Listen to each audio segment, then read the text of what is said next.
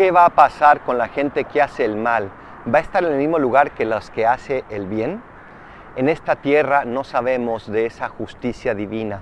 En esta tierra tal vez no veremos cómo las personas que hacen el bien vienen recompensadas en su plenitud y las del mal castigadas.